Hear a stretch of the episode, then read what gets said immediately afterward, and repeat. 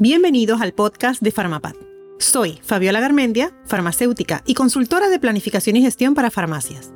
En este podcast quiero inspirarte para liderar mejor, planificar y gestionar tu farmacia con conciencia, para dar lo mejor a tus pacientes clientes y disfrutes de tu día a día dándoles soporte.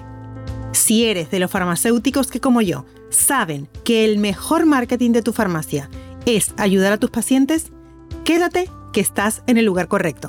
Comenzamos.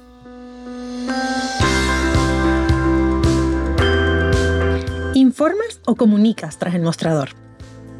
En la farmacia somos expertos en medicamentos. Sin embargo, estamos comunicando constantemente, con lo cual yo considero que deberíamos también ser expertos en comunicación, pues por ahí es donde todo comienza. Como profesionales de la farmacia, debemos desarrollar buenas habilidades comunicativas y además pedagógicas para poder educar en salud y autocuidado a nuestros pacientes clientes. Recuerda que nuestra misión como sanitarios y profesionales de la farmacia es crear impacto en la salud de nuestros pacientes clientes. En este capítulo quiero hablarte sobre tres puntos referentes a la comunicación, pues es un tema muy amplio del que podíamos estar hablando y generar aquí tres y cuatro capítulos. Sin embargo, yo te quiero hablar de tres que para mí son fundamentales. A partir de aquí, quiero que pienses y reflexiones sobre cada uno de ellos. El primero es qué tan efectiva es la comunicación en tu día a día, en tu día, a día tanto con tu equipo como con tus pacientes clientes. ¿Sientes y percibes que tu mensaje llega? O cuando, o por lo contrario, cuando dices una cosa, tienes la sensación de que se hace lo contrario. Las palabras que utilizamos, los tonos, nuestra postura y el lenguaje, tanto verbal como no verbal, son muy importantes para que nuestro mensaje llegue a donde llegue de la forma que, que deseamos. Por otro lado, ¿eres consciente de cuál es tu actitud cuando vas a la farmacia? ¿Sabes por qué te digo esto? Porque ella juega un rol muy importante en la productividad y en el mejor desempeño de nuestras actividades diarias. La actitud positiva se va a extender hacia nuestros compañeros y hacia el paciente cliente, que al final estas dos, estos dos factores, como te dije en el primer capítulo, son fundamentales en y son los protagonistas de la farmacia.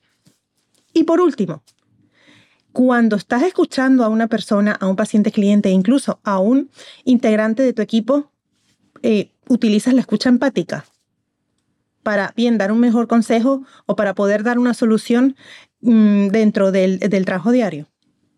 Cuando ponemos en práctica la escucha empática, es mucho más fácil establecer esa conexión que te va a permitir obtener más información sobre la necesidad de tu paciente cliente y de esta forma vas a poder ayudarle con una solución mucho más a medida.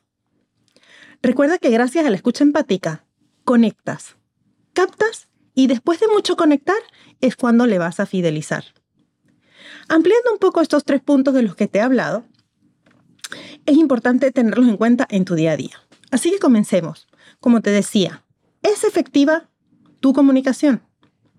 Habitualmente nos comunicamos de forma oral con el paciente cliente y en ocasiones para dar mayor importancia a determinada información utilizamos la forma escrita para de repente ilustrar alguna información que apoye lo que estamos diciendo, bien sea material de merchandising, un folleto, un, un croquis incluso, alguna nota que le damos al paciente junto con la caja de su medicamento sobre cómo debe tomarlo Incluso, pues lo que te digo, algún dibujo donde le ilustremos al paciente cliente cómo, es, cómo actúa el medicamento, porque a veces incluso nos tenemos que apoyar en esto para que la gente lo entienda, o cómo incluso debe ponerse algún dispositivo.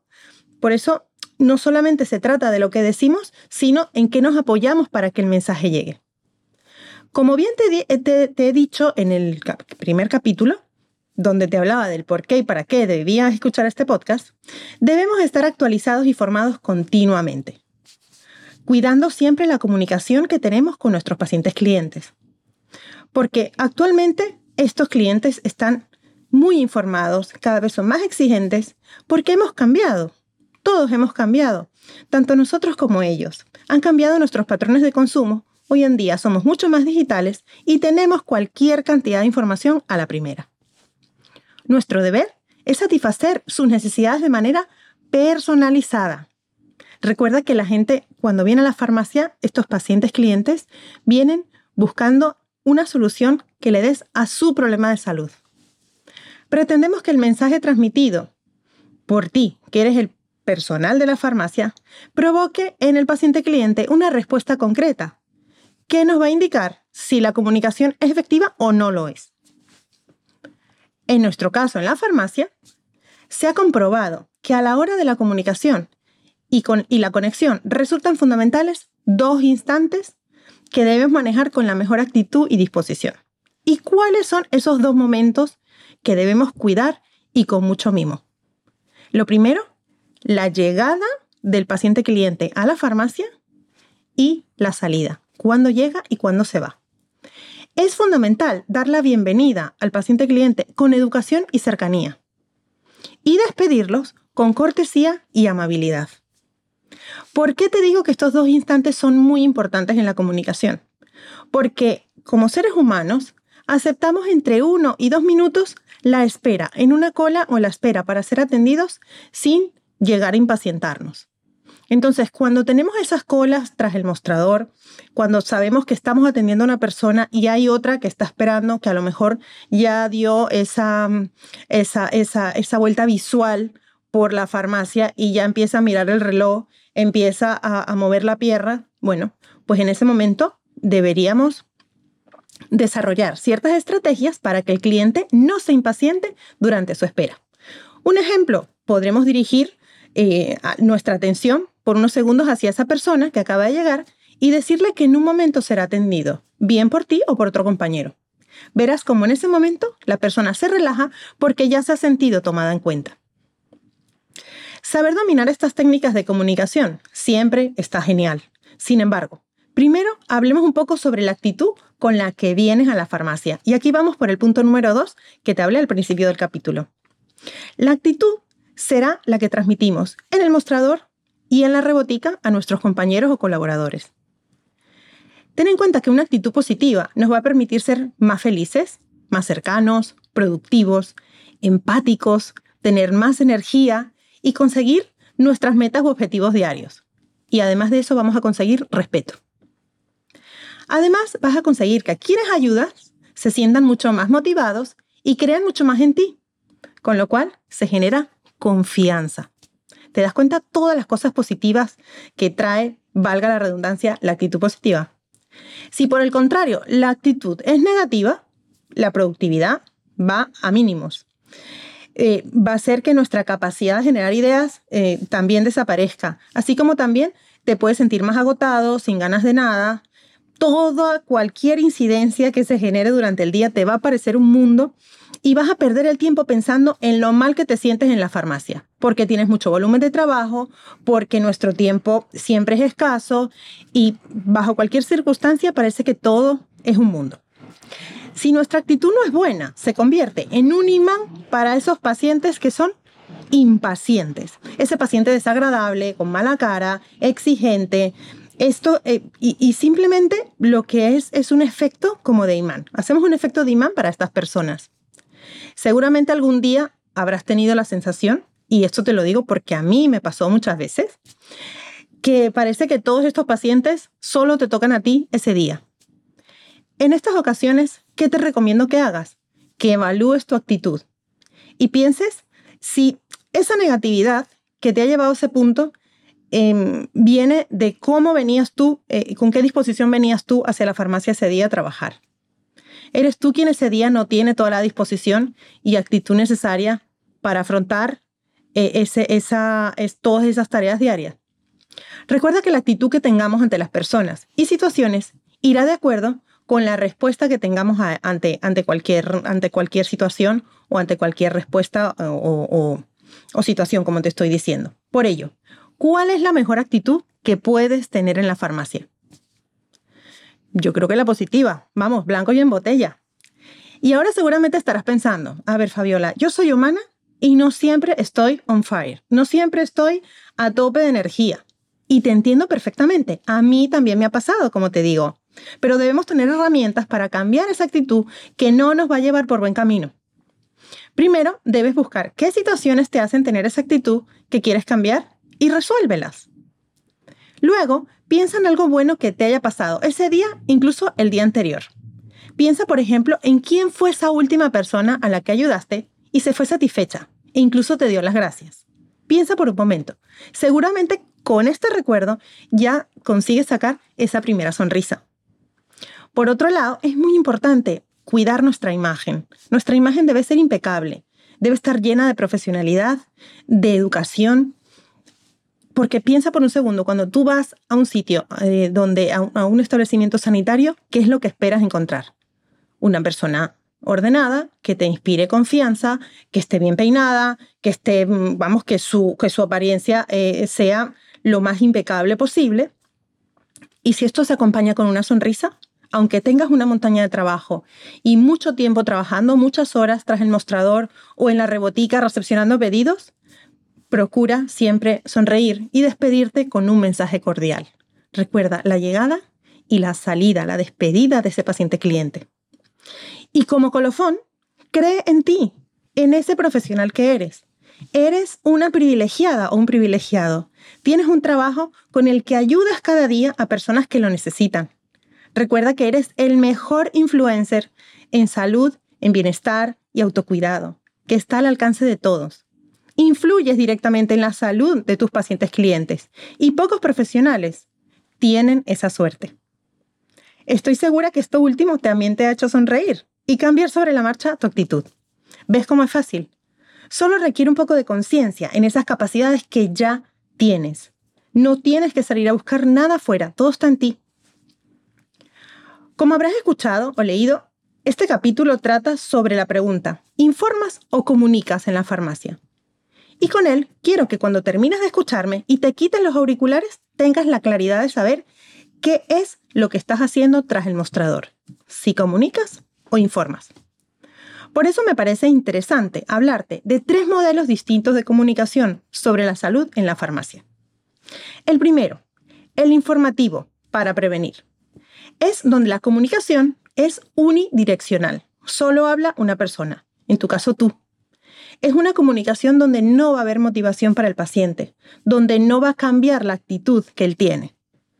Es ese consejo tradicional que, es mm, meramente informativo, como por ejemplo, pues mire, debería dejar de fumar o debería de utilizar agua de mar.